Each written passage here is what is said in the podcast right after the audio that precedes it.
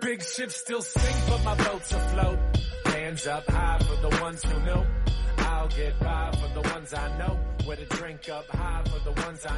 Hola y bienvenidos a la segunda temporada del podcast Colegio en Cuarentena, un lugar de conversaciones semiformales sobre los contenidos de lengua y literatura de enseñanza media que irás oyendo semana a semana en episodios breves que no sobrepasarán los 40 minutos. Soy Esteban Vera, su anfitrión, quien a veces acompañado, a veces solo, y mediante diversos formatos, te estaré entregando el contenido que necesitas para aprender y aplicar en tu asignatura. Por esta misma razón, te animo a escoger cómo, dónde y con quién quieras escuchar este programa. Les doy la bienvenida también a los estudiantes que nos oyen desde otros colegios y a mis colegas que nos escuchan a lo largo de todo Chile. De igual forma saludamos a quienes nos siguen desde otros países como Colombia y Ecuador a través de iVoox y Spotify. Sin nada más que agregar, comencemos.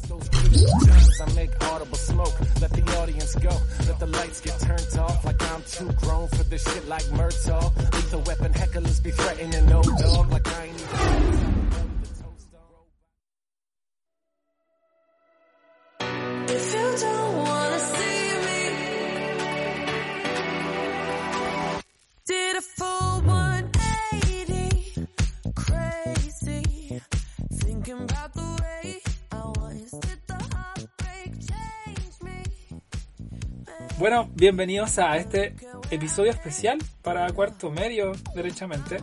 ¿Y por qué episodio especial? Porque se generó por dos cosas. Primero, por la clase que tuvo ustedes por Zoom. Me di cuenta que había muchos que querían que hablara de ciertas cosas. Y sentí como esa sensación de, de que querían escuchar como experiencias y cosas así. ¿Y por qué no llevarlo a un episodio de podcast para hablar de estas cuestiones? Que quizás no son evaluadas, no van a ser evaluadas, no van a ser conocimiento para evaluar o para calificar, sino que va a ser conocimiento para eh, mantener la calma, para llamar a tranquilidad, pero sobre todo también para que ustedes puedan dimensionar las experiencias que podemos compartir en este episodio y que por supuesto van a venir en los siguientes episodios porque va a haber mucha gente en un otro episodio que va a compartirnos también su experiencia de cómo fue este proceso de esta prueba eh, de est- estandarizada de acceso a la universidad que se llamó PSU pero ahora se llama prueba de transición para este año y el próximo año tendrá otro nombre. Eh, me encuentro nuevamente con Ofelia Ismet en este episodio para compartir algunas cosillas de eh, sobre la PSU, sobre cosas que hemos visto en nosotros, en nuestras experiencias, pero también en experiencias de otras personas o cuestiones que hemos escuchado, que también son interesantes. Ya les voy a dejar, el- en la semana les voy a dejar un formulario para que ustedes puedan completar de manera anónima o personalizada, como ustedes quieran, con preguntas para el próximo episodio del podcast donde trataremos estas cuestiones. ¿Cómo estás, Ofelia? Yo muy bien, ¿cómo está, señor profesor Esteban? Aquí en un invierno muy caluroso, la verdad. Sí. Bueno, podríamos partir también eh, primero considerando de que, claro, nosotros cambiamos el, el plan de lo que era para hoy día, porque hoy día íbamos a grabar sobre lírica para cuarto año medio, pero justamente lírica no se va a tomar en, en esta nueva prueba y de ahí viene esta, esta interrogante de de cómo se deben sentir a ustedes que son las primeras la primera generación que va a tomar esta prueba de transición que bien también lo explicó el otro día el profesor yo ahí me metí también como a YouTube a mirar la grabación. Y mm, yo creo que primero es bueno hablar de estos temas para sacar un poco la tensión o sea yo desde mi punto de vista y comenzando con este podcast podría decir que no se acaba el mundo si es que les va mal. Y que si les va bien, también hay que considerar que lo que viene después es más importante que la propia prueba de, de transición en este caso. O como la prueba de, de, selección universitaria y, y así. Eh, empecemos contando nuestras experiencias. No sé si quieres partir tú. Eh, claro, por supuesto. Yo, bueno, la PSU en ese momento, estamos hablando el, el año 2017. Nada, mentira. Eh, por ahí cuenta, por ahí estoy pensando el año 2018. 2018, si no soy tan joven. Sí, claro. Sí, claro. 2008 a 2009. Eh, ubiquémonos en ese tiempo. No sé qué edad tenían ustedes. Yo tenía 18, 17, 18 por ahí. Y en ese periodo de tiempo, eh, la PSU, existía la PSU por supuesto, la PSU era tenía ciertas reglas muy fuertes. Primero, el, vocabulario contextual no existía, por lo tanto no eran muy preguntas muy interesantes que digamos con respecto a vocabulario, eran preguntas de sabe o no sabe. Por ahí de vez en cuando había una experimental de preguntas de vocabulario contextual que después fue como la regla. Y lo otro que a mí como muy fuerte, que me, me traumaba mucho y que lo implementaban en el liceo en el que estudiábamos con mis otros compañeros, que algunos son colegas también de profesores, que en, ese momento nos preparaban a nosotros en nuestra enseñanza media con pruebas estandarizadas, como parecía las pruebas globales que ustedes dan en el colegio, que son, esas pruebas estandarizadas tenían una, una, una regla súper fuerte. Cada cuatro malas te descontaban una buena. Y nosotros nos preguntábamos cómo, si teníamos, si teníamos cuatro malas nos descontaban una buena, era súper injusto. Y la respuesta ahí de- de- del liceo en ese tiempo era, bueno, así, así es en la PSU. Y de verdad así era, en mi tiempo así era, o sea, descontaban cada cuatro malas, te descontaban una buena, o sea, tú puedes equivocarte cuatro veces, no te, te equivocabas cuatro, sino te equivocabas cinco porque te descontaban un puntaje de las buenas. Y eso era horrible, horrible, horrible, porque al, al final, en, en práctica, en la práctica, cuando uno daba la prueba, cuando yo di la prueba, eh, bueno, a mí se me olvidó, pero sí, cuando daba los ensayos, pensaba en un futuro, así como daba los ensayos como en junio, en agosto, estaba empezando a dar más intenso eso. Yo decía como, y en la prueba si me equivoco, me va a bajar el puntaje, y estará buena esto o no, estará buena esto o no. Y dudaba de todas mis eh, respuestas al final, quedaba como una gran interrogante. Como mi experiencia, si podemos hablar eso, primero era ese, el temor que yo tenía al descuento, que hoy día no existe, no, no va a estar nunca más, espero que nunca vuelva. Y, pero ahora un poco más eh, sencilla en esa parte de la selección múltiple, pero mis miedos más grandes eran esos, como en la prueba, la prueba en sí más que el momento de la prueba. Porque el día de la prueba, yo me acuerdo, me levanté muy temprano, la prueba era a las 8, yo me levanté como a las 5 y media, por la ansiedad, por supuesto, por la ansiedad, no podía soportar eso. Y me levanté a hacer un ensayo, me acuerdo, y dije, ah, voy a ensayo. Y lo hice, mal, malgasté mi cerebro ahí, terminé el ensayo, vi la respuesta, vi mi puntaje aproximado y me fui a dar la PSU. Así, tal cual. Fue, fue, fue muy tonto. ¿Y cómo te fue en ese en tu, en tu puntaje aproximado? Eh, no, no, yo. Del diario. ah, del, del diario. Eh, del diario, pues. eh, saqué como. Como 400. No, mentira. Habré sacado, por descontando las malas, porque hice ese ejercicio, habré sacado como 610, 620. Y me fui con ese pensamiento, así como, oh rayos. ¿Cómo fue en tu caso? ¿Tú cómo lo ves? Porque aquí antes de grabar, tu experiencia me contabas que tenías más de alguna, más de una vez que diste la PSU. Eso sería interesante compartirlo. Claro, yo la favor. primera vez que vi que di la PSU, yo salí del colegio el año 2007, uff, hace mucho tiempo. Y la primera vez que di la PSU fue el año 2008.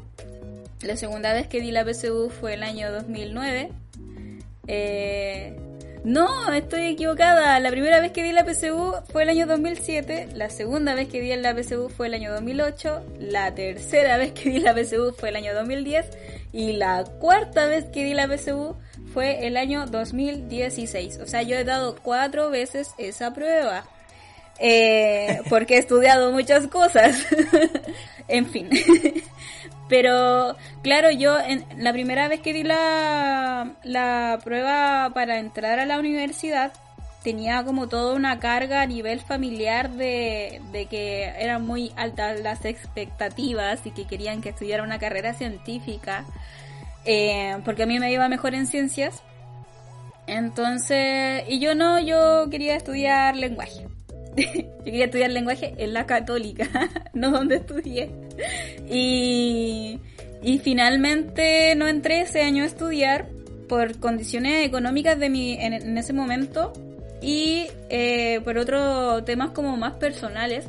Así que tuve un año más para estudiar y dar de nuevo la prueba.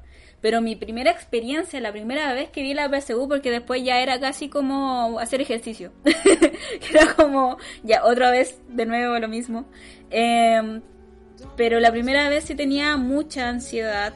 Yo, eh, por este, esta presión que también había en mi colegio, pero también a nivel familiar y yo creo que a muchos le va a pasar eso de que tienen como expectativas muy grandes hacia ustedes o que tienen que estudiar una carrera que sea en una institución que sea pública, que tienen que estudiar en una institución que sea ojalá universidad y no técnica y, y algunas cosas que muchas veces son exigencias que no están de acuerdo con lo que uno quiere ser realmente. Entonces ahí también hay un choque emocional gigante entre lo que uno quiere hacer y lo que te están diciendo que hagas. Entonces ya con esa eh, expectativa que tienes en la cabeza de, de lo que quieren los demás de ti, vienes todo nervioso o nerviosa por el camino hasta llegar a tu sala y no saber, no sé, muchas veces quién se va a sentar al lado. A mí me pasó que las cuatro veces, desafortunadamente, las cuatro veces que yo di la PSU, la gente que se sentó al lado mío estaba resfriada. Pero así, resfriada. y era muy de- desagradable porque yo soy una persona que eh, suelo ser muy, eh, aparte de hiperkinética, eh, me desconcentro muy fácilmente. Tengo un poquito de déficit atencional, bastante grande, la verdad. Entonces, me cuesta mucho concentrarme y, y ver a esta persona que trataba de taparse con su cuello la primera vez, que era como tapándose la nariz, así como, era muy desagradable.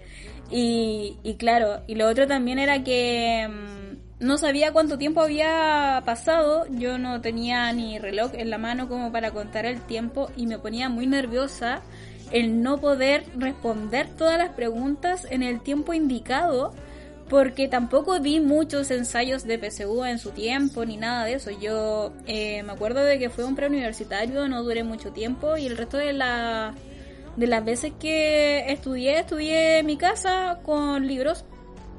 Tenía un libro de historia universal, lo leía cada cierto tiempo. Eh, me gustaba mucho leer, así que lo que hacía en, en, para la prueba de literatura generalmente era solamente leer. No hacía más que eso.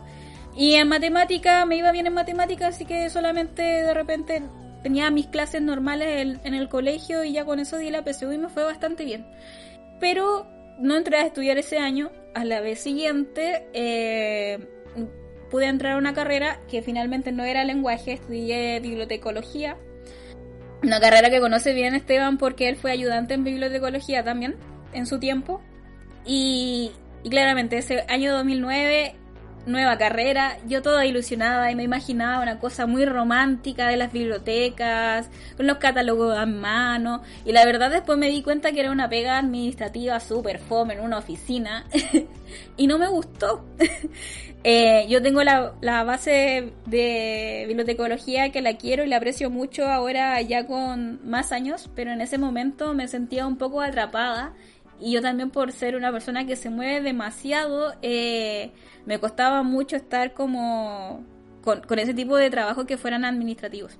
Si no, Entonces pasando ya... Si, no si le escuchara a la directora de la biblioteca de la UPLA, la señora Carmen Gloria, que yo la amo, yo la amo a ella. Cuando dijiste eso, de, de estar enojada. Ella, ella sabe Sí, pero ella sabe que yo quiero mucho bibliotecología y ella piensa que eh, castellano es su segunda carrera más amada, que ella quería ser profesora de castellano. Así que me comprende totalmente, ya hemos hablado de este tema con, con Carmen Gloria y claro, yo le tengo mucho cariño a ella, que es como la tía de todos nosotros cuando estudiábamos allá eh, en la UPLA. Y claro, pero finalmente me salí con miedo, claramente siempre está el miedo de fallarle a la familia, de fallarle a los amigos y de que ya estás estudiando de nuevo y cuándo vas a salir y todo esto. Y entré de nuevo a estudiar el año 2011, estudié pedagogía en castellano.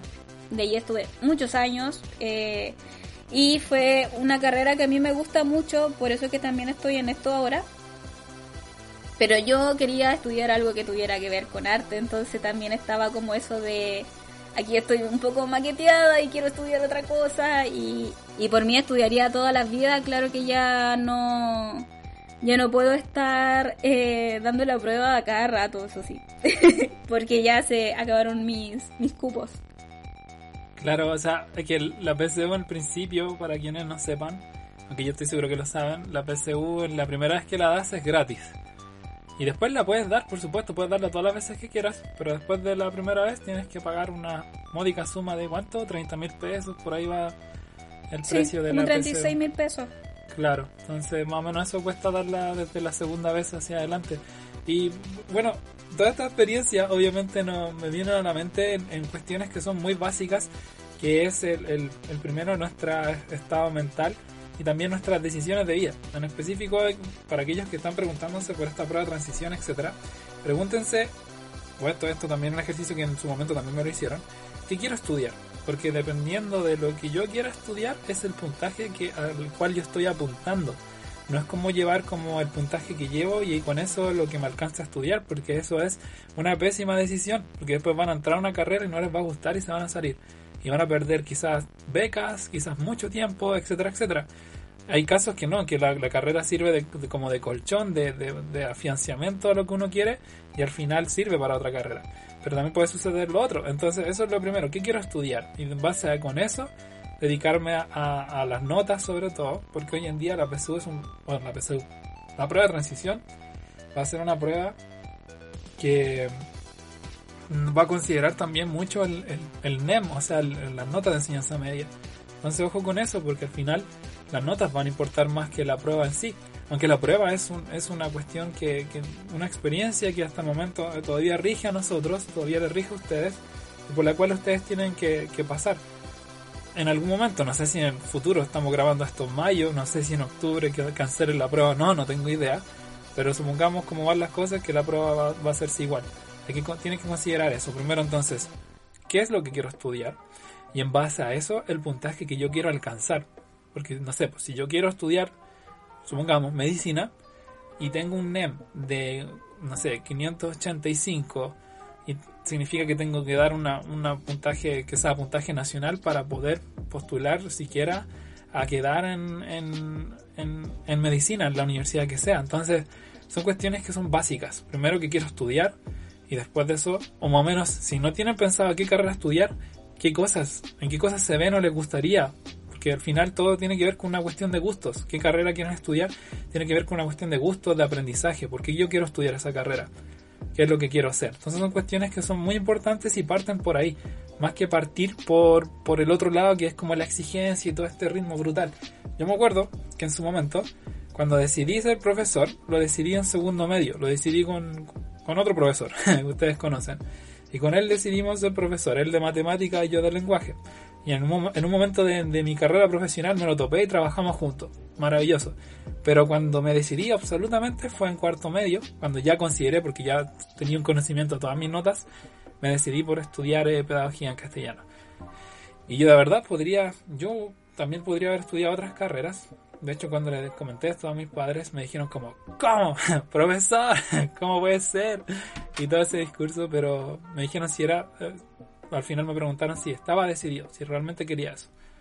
Y bueno, yo les dije como sí, quiero ser profesor porque considero que el lenguaje es importante, sobre todo hoy en día, que los estudiantes leen menos y sería genial poder ayudarle a ellos en, en algún aspecto y cambiar el mundo con el lenguaje. Hoy día me doy cuenta que no, no, mentira. Hoy día me, me doy cuenta que eso es mucho, muy importante, pero son cuestiones de decisiones de vida. Entonces, consideren eso. ¿Qué es lo que quiero estudiar? Y de ahí partir por el puntaje. No sé cómo fue en tu caso. Bueno, antes de responder, quería que tengamos esta, este pequeño bloque musical eh, para poder eh, relajarnos un poquito y entendiendo que es un capítulo especial dedicado a, a este momento de estrés que pueden estar sufriendo los chicos y chicas. Así que, para que se relajen. Hoy me desperté tarde y no desayuné. Tomé la micro, me dormí y a pura buen llegué. Quedé botado y plata no tenía pa' volver. Me puse a caminar y en la esquina me encontré. El curadito que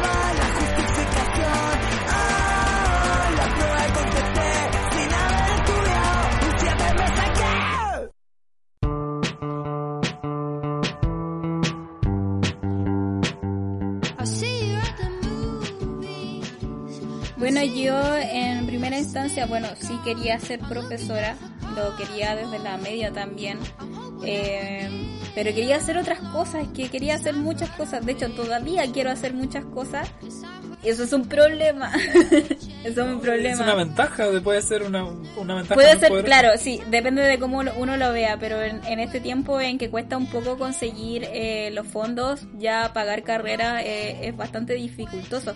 Yo entiendo que muchos de ustedes se sientan presionados por eso, de fallar en esto y no tener dinero para poder pagar y terminar endeudándose.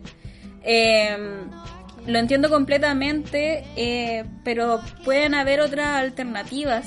Lo que sucede muchas veces es que uno, cuando es más pequeño y sobre todo cuando no se potencian otras carreras que sean como, en mi caso, que son como carreras más artísticas, eh, pasa muchas veces que anulamos esa parte de nosotros que está totalmente eh, presente durante toda nuestra vida y en algún momento nos van a dar ganas de estudiar eso. Entonces, pero yo sí quería ser profesora. De hecho, todavía quiero ser profesora de lo que estudié finalmente. O sea, lo otro también lo estudié, pero me refiero a que ya de, de todas estas cosas y, y que me he metido en la cabeza eh, a lo que me dedico en la comunicación audiovisual, eh, más que a la pedagogía. Pero me gustaría hacer clases de esto y complementar las áreas que de, de conocimiento. Ahora, muchas veces, como tú dijiste, no sucede eso y nos arrepentimos y decimos por qué estudié esto y después me doy cuenta de que mm, esto era lo que querían otras personas, no lo que yo quería estudiar. Y por eso mismo es que me tuve que salir o por eso mismo es que finalmente salí, egresé y no o me titulé incluso y no y no lo estoy ejerciendo porque no me gusta, que también es un- es algo que puede pasar de que ustedes estudien una carrera y que después no la ejerzan. Eso yo lo he visto en muchas personas. muchas personas que son matemáticos, que son médicos, que son psicólogos, que ah, trabajan en otras cosas. No, no, no, no trabajan en lo que estudiaron y estudiaron mucho tiempo tratando de sacar la carrera y finalmente era porque no estaban tan contentos y tan, y tan convencidos de lo que querían estudiar. Y se entiende y, y es, yo creo, desde mi punto de vista, que no es criticable. No es criticable que una persona se equivoque o que una persona incluso pueda titularse de una carrera que no le gusta. eh, no solamente por estos factores que le estoy diciendo, sino porque muchas veces cuando uno es más pequeño no tiene muy claras las cosas que quiere hacer o se imagina que la carrera que quiere eh, en la que quiere estar es diferente a la que está realmente, a la que existe realmente y muchas veces esas cosas chocan. Entonces, acá, bueno, esta conversación no solamente es para aclarar que la prueba es solamente eso, es una prueba. Es lo mismo, muchas veces uno le toma demasiado, demasiada importancia a la prueba misma y estudia demasiado para la prueba misma pero no tiene que ser tan así. Cuando uno estudia solamente para la prueba, después eso se olvida. Y la idea es que eso permanezca en el tiempo. Y como bien decías tú, no sé, el NEM es muy importante. Es muy importante. Yo, por ejemplo, cuando estaba con Ramos en Duoc, me pasaba muy seguido de que tenía que mostrar mi NEM. Porque como Duoc es privado y, y trabaja más con con puntajes del colegio que con la PSU que yo la di igual y al final como que la di por darla porque finalmente no sirve de mucho en el Duoc. Tenían mi NEM y mi NEM me servía para tener ciertos beneficios internos de la universidad, o sea, en este caso del instituto. Así que sí es importante y porque también tiene que ver con el puntaje que se promedia. Se promedia siempre eh, lo que uno eh, trabaja en la prueba con lo que con el puntaje de los años que uno estudió en el colegio. O sea, es importante y te va a perseguir siempre el puntaje del colegio. Eh, no sé si en algún momento se vaya a acabar esto de las pruebas estandarizadas, no lo sabemos. Sabemos que eh, se van coartando ciertas materias, se van alargando ciertas cosas, que muchas veces no a todos se nos es fácil, por ejemplo, leer muchos textos. Entonces, para las personas que quizás sean más científicas, también va a ser un rollo importantísimo esto de tener que leer tanto texto en lenguaje, pero es importante, es importante más allá de la prueba, que es a lo que yo me quiero referir, es como el, el tener que leer es importante no solamente para esta prueba en sí, que es solamente un sistema de medición. Es, es importante porque después cuando te toque estudiar vas a tener que leer texto en cualquier cosa que te desempeñes, sea técnico, profesional, sea humanista, sea científico. En cualquier momento te va a tocar eh, leer bueno, texto. eso también es, si lo llevamos como a otro punto, eh, todo esto del, del proceso de preparación, hablamos de decisiones, hablamos también de, de la importancia de lo que yo quiero ser, también es la importancia de, de cómo mantener la calma. Igual es una cuestión súper seria porque algunos de ustedes quizás que nos están escuchando quizás sean más nerviosos que otras personas o frente a situaciones de extrema o de estrés eh, se sientan un poco perturbadas, quizás se queden en blanco, son cuestiones que, que pueden suceder, pero no tengan miedo de, de eso, no tengan miedo de esas situaciones. Yo digo, por ejemplo, yo les comenté eso en, las clases presenciales antes de salir, pero se los recuerdo, que por ejemplo no estamos bajo el régimen chino, por ejemplo. En China hay como una especie de PSU allá, pero allá se da una sola vez en la vida. Y si fallaste, fallaste para siempre. Y eso es brutal, es muy violento, etcétera, etcétera. Pero aquí no sucede eso. Puede darle las veces que quiera. Al final el conocimiento es lo importante. Al final es la forma en que usted eh, asimila y aprende los contenidos de, enseñanza media. Eso es lo que va a valer. Por eso yo les digo, no se copien ni nada de esas cosas, porque al final, ¿qué va a hacer? Su carrera va a copiar. Y cuando le toque hacer algo importante y tomar decisiones que quizás afecten a la vida de otras personas, ¿a quién le va a copiar? Entonces, son cuestiones que, que uno tiene que tener presente al momento de tomar decisiones, sobre todo ahora. Yo sé que van en cuarto medio, que no pueden cambiar el pasado, pero sí pueden cambiar todo lo que viene ahora. Y por lo tanto, la prueba es una prueba, nada más, considéralo así. Es una prueba estandarizada, como tú decías, Ofelia. Pero más que eso, no se va a acabar el mundo si usted falla. Y si usted, si usted le va bien o si le fue, un buen puntaje y todavía considera que no quiere estudiar lo que quiera estudiar, recuerde que hasta el momento el puntaje de, la, de estas pruebas va a valer por dos años. Entonces también considere eso. Quizás ahora, como les mencionaba el día miércoles pasado, la prueba de transición va a ser por este año porque después va a haber una prueba nueva, por supuesto. Pero recuerde que el puntaje que usted saque va a quedar para el otro año. Entonces supongamos que este año usted saca un buen puntaje pero no se siente preparado para entrar a la universidad. Al próximo año puede optar con ese puntaje. Entonces considérelo al momento de, rendir la prueba. O sea, tiene muchas variables, más que variables, tiene muchos factores que inciden en la toma de decisión y en el puntaje que usted va a sacar. Y ya, vamos con cuestiones prácticas que también son interesantes. Aquí hay anécdotas que también son importantes mencionar. Por ejemplo, en mi caso, los profesores siempre me decían lleve agua. Al final se, la prohíben y todo, pero siempre dejan tener agua ahí para tomar su sorbito mientras usted está haciendo la prueba. Comience por tal lado. Y sobre todo, comience por las que sabe. Ya, vamos a hablar de la prueba un, momento. Algunas sugerencias. Comienza a dar la prueba y rinda y responda todo lo que sabe. Lo que duda, déjelo, márquelo ahí con, con el lápiz de mina porque al final el facsímil lo puede marcar como quiera. Marque el facsímil, una X o el símbolo que quiera, marque las preguntas que usted tiene dudas. Y déjela ahí, déjalas pasar. Y vaya a las que sabe, todas las que sabe, todas, todas, todas, todas. Cuando termine la prueba con todas las que sabe, y vuelva después, vuelva a las dudas. Y responda a las que ya puede despejar, hasta el final. Y después cuando termine eso, recién dedíquese a las que tiene dudas y que uno tiene que pensar y pensar y pensar. ¿Por qué? Porque supongamos que de la pregunta la 1 a la 10, cuando yo voy a las 6 de esas, de esas 10 preguntas, voy súper bien, pero realmente llego a la pregunta 7 y quedo así en blanco, quedo como, wow, esto no lo sé, o esto me complica, se me olvidó lo que dijo el profesor, se me olvidó la materia, oh no, y puedo estar pensando y media hora. Y media hora es muy fuerte para una prueba de dos horas y media que tiene 65 preguntas. Entonces consideren eso también. Son estrategias que quizás a ustedes les puedan servir. Otra estrategia es comer algo dulce. Quizás para la gente que es más diabética todo, usted verá lo dulce que puede comer.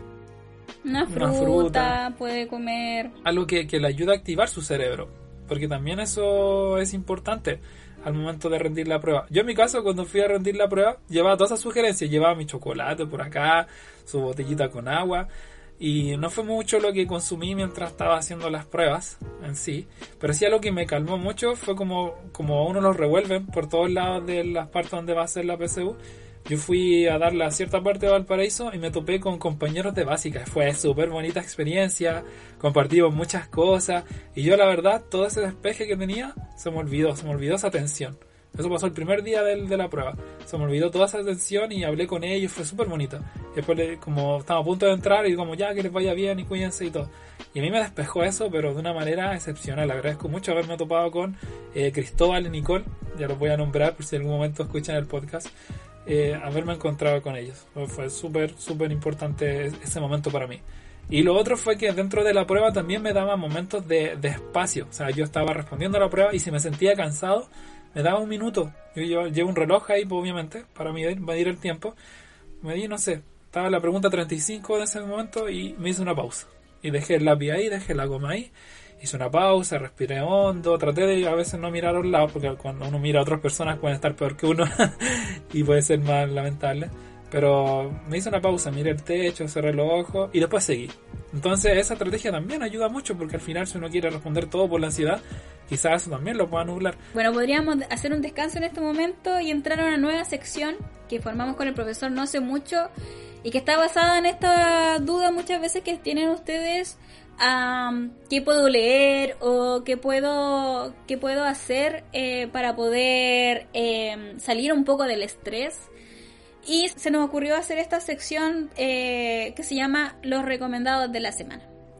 Entonces vamos a ver todas las semanas un recomendado de 5 minutos que pueden ser de una o más personas. Y en esta ocasión traemos a una persona que estudió ciencias pero que se dedica también a la ilustración.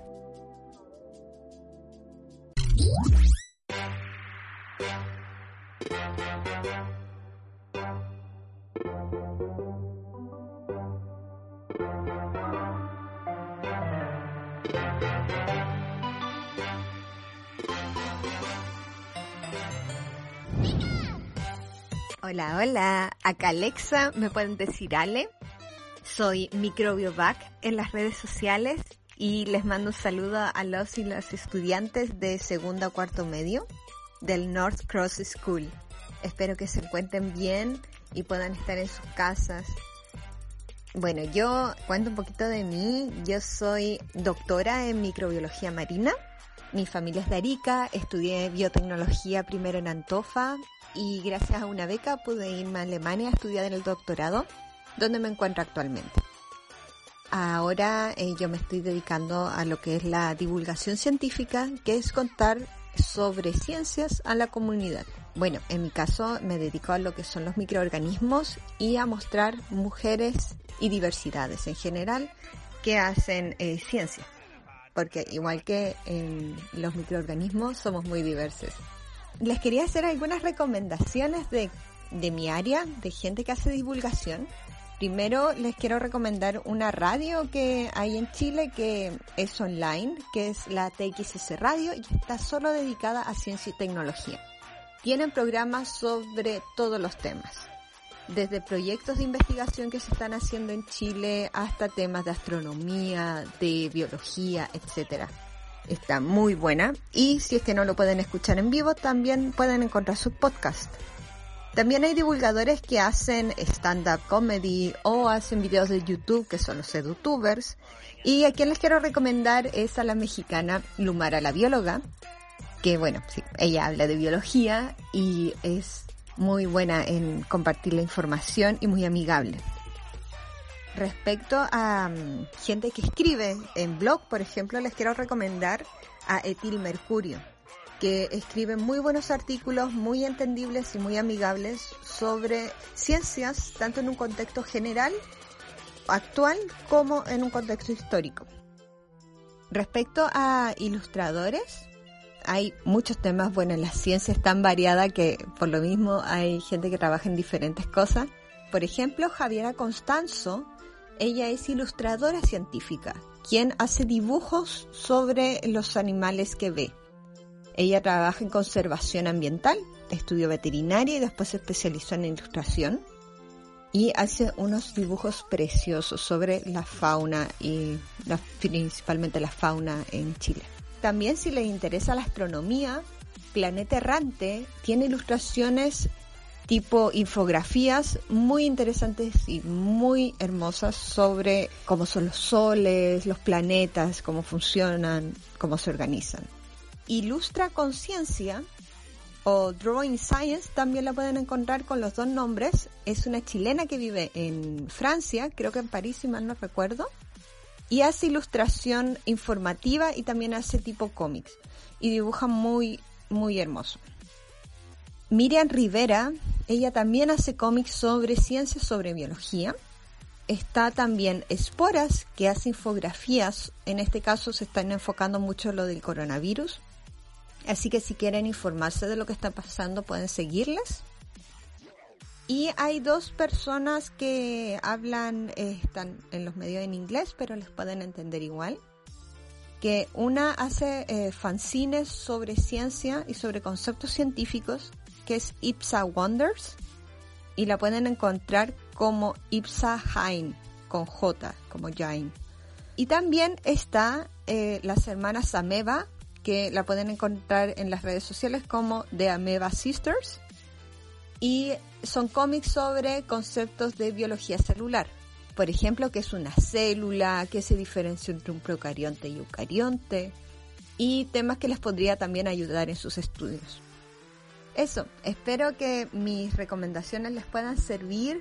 Bueno, cuídense mucho y lávense las manos. Adiós.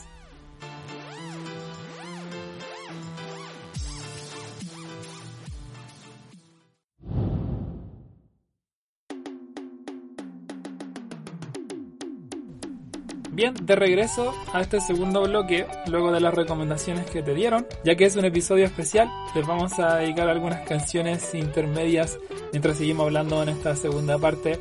Y aquí va la primera. Y compañeros, mi drama les quiero contar. Tengo que venir al colegio, pero no me gusta estudiar. No entiendo nada de letras, los números me dan igual. Y si me preguntan de historia, yo les digo al diablo Vietnam. Pero hay algo que vive en mi cuerpo y que nunca podré controlar. Son mis pies que me queman por dentro y que solo me piden bailar. Nunca un siete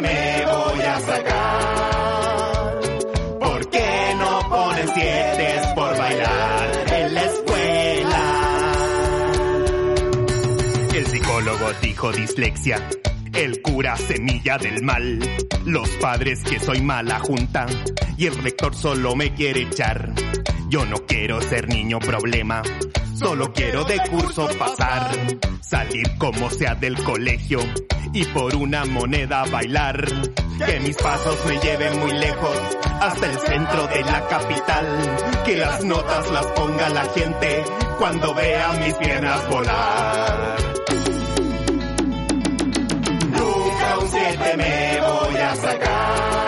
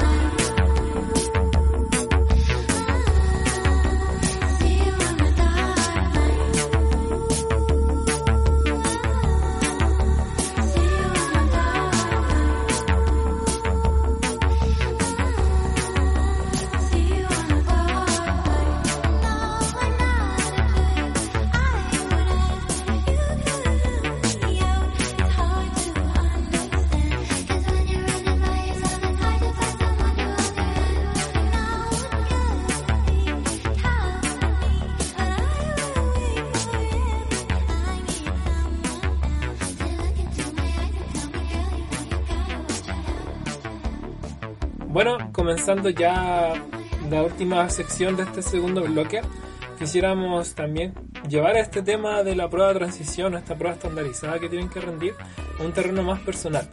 Bueno, de todo lo personal que hemos estado hablando en realidad, que tiene que ver con expectativas que tienen ustedes mismos acerca de la prueba, más que lo que tengan o la relación que los demás tengan de ustedes al momento de rendir la prueba. Me explico. Puede ser que a veces uno dé la prueba pensando en el puntaje que necesita entregarle a sus familiares o necesita demostrar al resto de sus compañeros del curso, porque también sucede la situación post prueba que están todos esperando el puntaje y comienzan a recibirlo, comienzan a compararse. Eso es lo peor que puede suceder, porque al final el puntaje es personal y más encima, si usted queda en una carrera saca peor puntaje que otro, ya quedó en la carrera. O por el contrario, si usted no queda en la carrera y ve que los demás tienen un buen puntaje, tampoco se va a comparar con ellos, al final es su propia vida. Al final usted mismo va a decidir, usted misma va a decidir qué es lo que quiere estudiar o no. Porque muchas veces me ha pasado que algunos exalumnos me dicen como profesor, ¿sabe qué? Saqué este puntaje y le fallé. Y esa palabra le fallé para mí es como me hace mucho ruido y me pone muy muy triste por el sentido de que dicen me fallé. ¿A quién le fallaste? Maldición. Yo siempre maldigo. ¿A quién le fallaste? Porque al final no nunca me han fallado. No, la verdad, eh, una, una expectativa de que quizás los vamos a castigar o el mundo los va a castigar por eh, no quedar en la, en la carrera que quería, no puedo sacar un puntaje que no fue el adecuado. Al final eso se olvida. La verdad, esa sensación dura quizá una semana, después se les va a olvidar de inmediato. No sé cómo fue tu experiencia, Felia, pero en mi caso, escucha, yo no di, no saqué puntaje nacional en, en- en las pruebas. Casi en una sí, en una saqué casi puntaje nacional, pero, pero al final la, después de la semana se olvida y después cuando entra a la universidad ni siquiera se habla de la PSU al final. Es como el polerón de cuarto medio. Todo el cuarto medio es genial, pero después queda como un bonito recuerdo. Es algo parecido en otra, en otra situación con respecto a la PSU. ¿Cómo fue tu experiencia? Bueno, yo después de rendir la PSU, claro, no. La verdad es que la, la, la PSU es, no es que sea un, un obstáculo, bueno, podría para algunas personas sí serlo, pero no, no es algo que, que, que sea tan importante como realmente el rendir la propia carrera. O sea, eh, da lo mismo el puntaje que te saque la PSU si es que quedas en la carrera que quieres.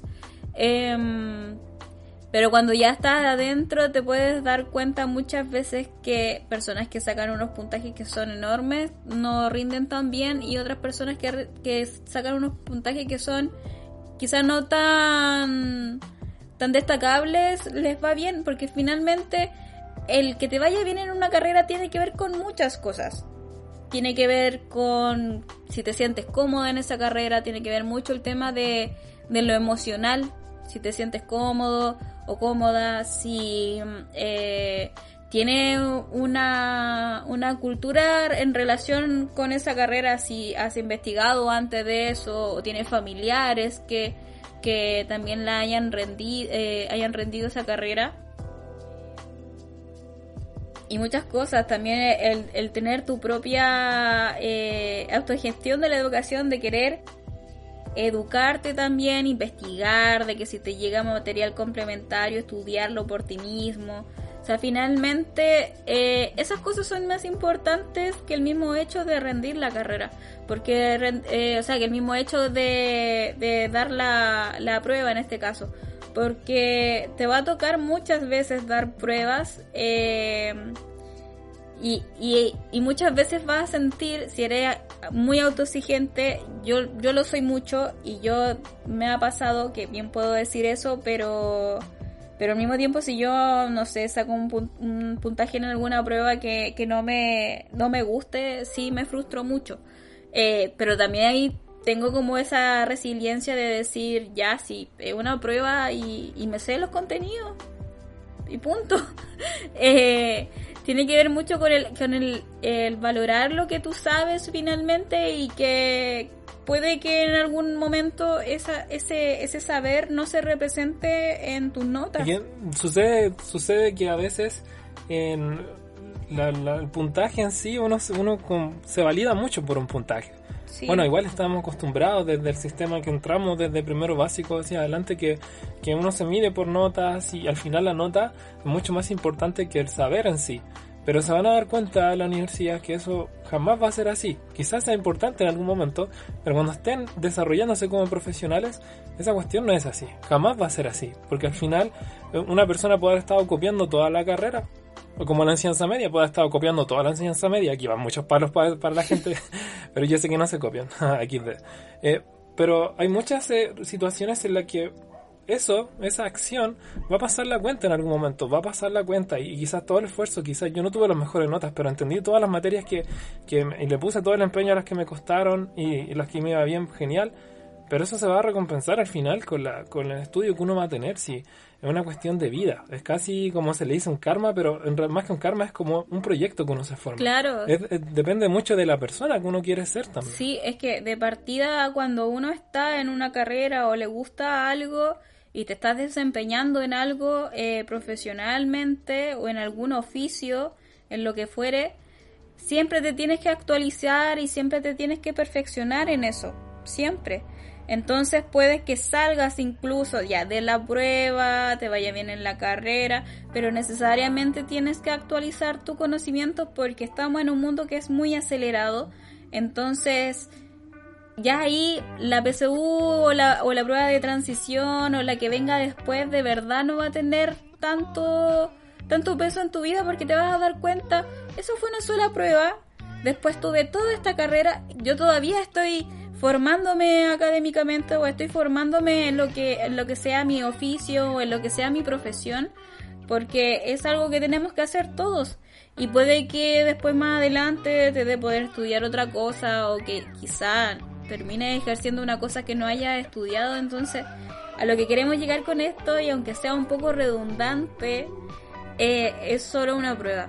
De verdad no no sientan que tienen que rendir un año completo de enseñanza media de nuevo porque, porque no se sienten seguros para dar una prueba, porque esos contenidos eh, que salgan en la prueba son contenidos que han visto du- durante toda la enseñanza media y que se han repetido durante toda la enseñanza media y va que solamente lean. En el caso del lenguaje es tómense un poco de tiempo para poder leer.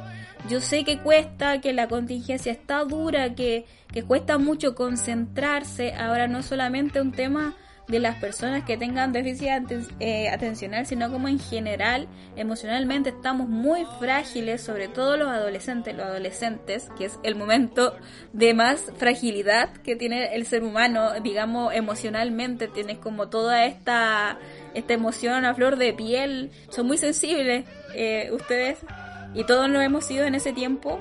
Entonces sabemos y hay que ser consciente de que en esta situación claramente es un peso mayor para ustedes el tener que rendir una prueba y que es algo que les puede provocar mucho estrés.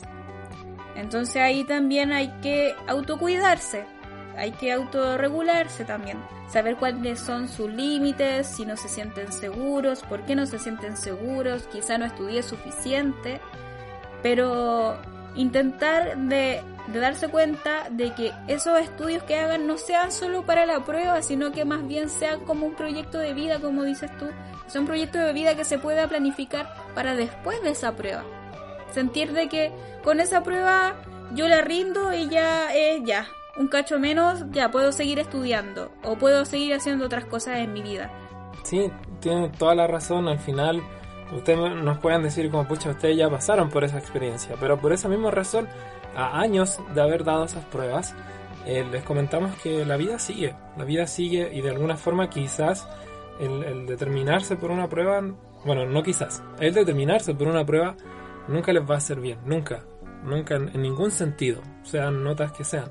Incluso después de la universidad, la universidad cuando comiencen a tener sus propias calificaciones dentro de sus carreras, es exactamente lo mismo. Entonces, ese sistema de, de medir como perfección o de calificarse mediante un numeral, en este caso, eh, es algo bastante nocivo mentalmente y también de, de manera en las relaciones con los demás. Comenzamos a sentir quizás eh, menosprecio por nosotros o quizás envidia por el resto, odio y etcétera. Entonces son, muchas cosas que al final se pueden ir acumulando si no tenemos un control al respecto de esto.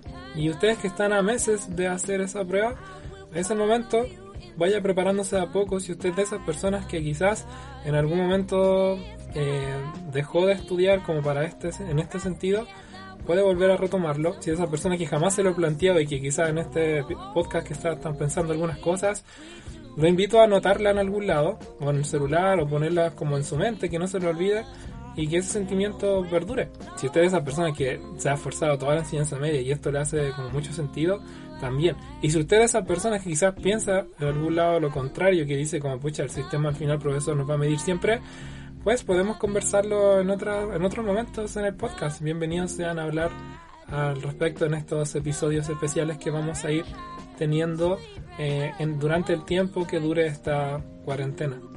Claro, también la idea es dejarle un espacio a ustedes, no que quedemos siempre nosotros dos hablando u otras opiniones que sean externas que también les pueden ayudar como experiencias sobre sobre la PSU o sobre otras pruebas que también hemos rendido a través de los años. Pero consideren también el si pueden dar su opinión, si pueden mandar quizá algún audio, eh, de cómo se sienten, tratar de fluir en esas cosas porque a nadie le hace bien como quedarse como con esa inseguridad adentro porque esa cosa va creciendo con el tiempo cuando no se expresa. Sí, o sea, da como para hablarlo en otro podcast, no sé ahí si, si llegamos a las 5.000 likes, no, mentira. si, si quieren podemos hablar de eso en otro momento, solamente diré que no importa también, eh, no importa mucho, dependiendo de lo que quieran estudiar, dónde, dónde estudien, sino que más importante es cómo se forman ustedes. Al final eso es lo más importante cómo usted se desarrolla lo, le va a permitir a usted pensar en su proyecto de vida. Y no va a ser, créanme que no va a ser en una prueba de transición el que usted decida eso, lo va a ir decidiendo con, cosas que ya ha comenzado a decidir, con, con cosas que ya ha comenzado a pensar.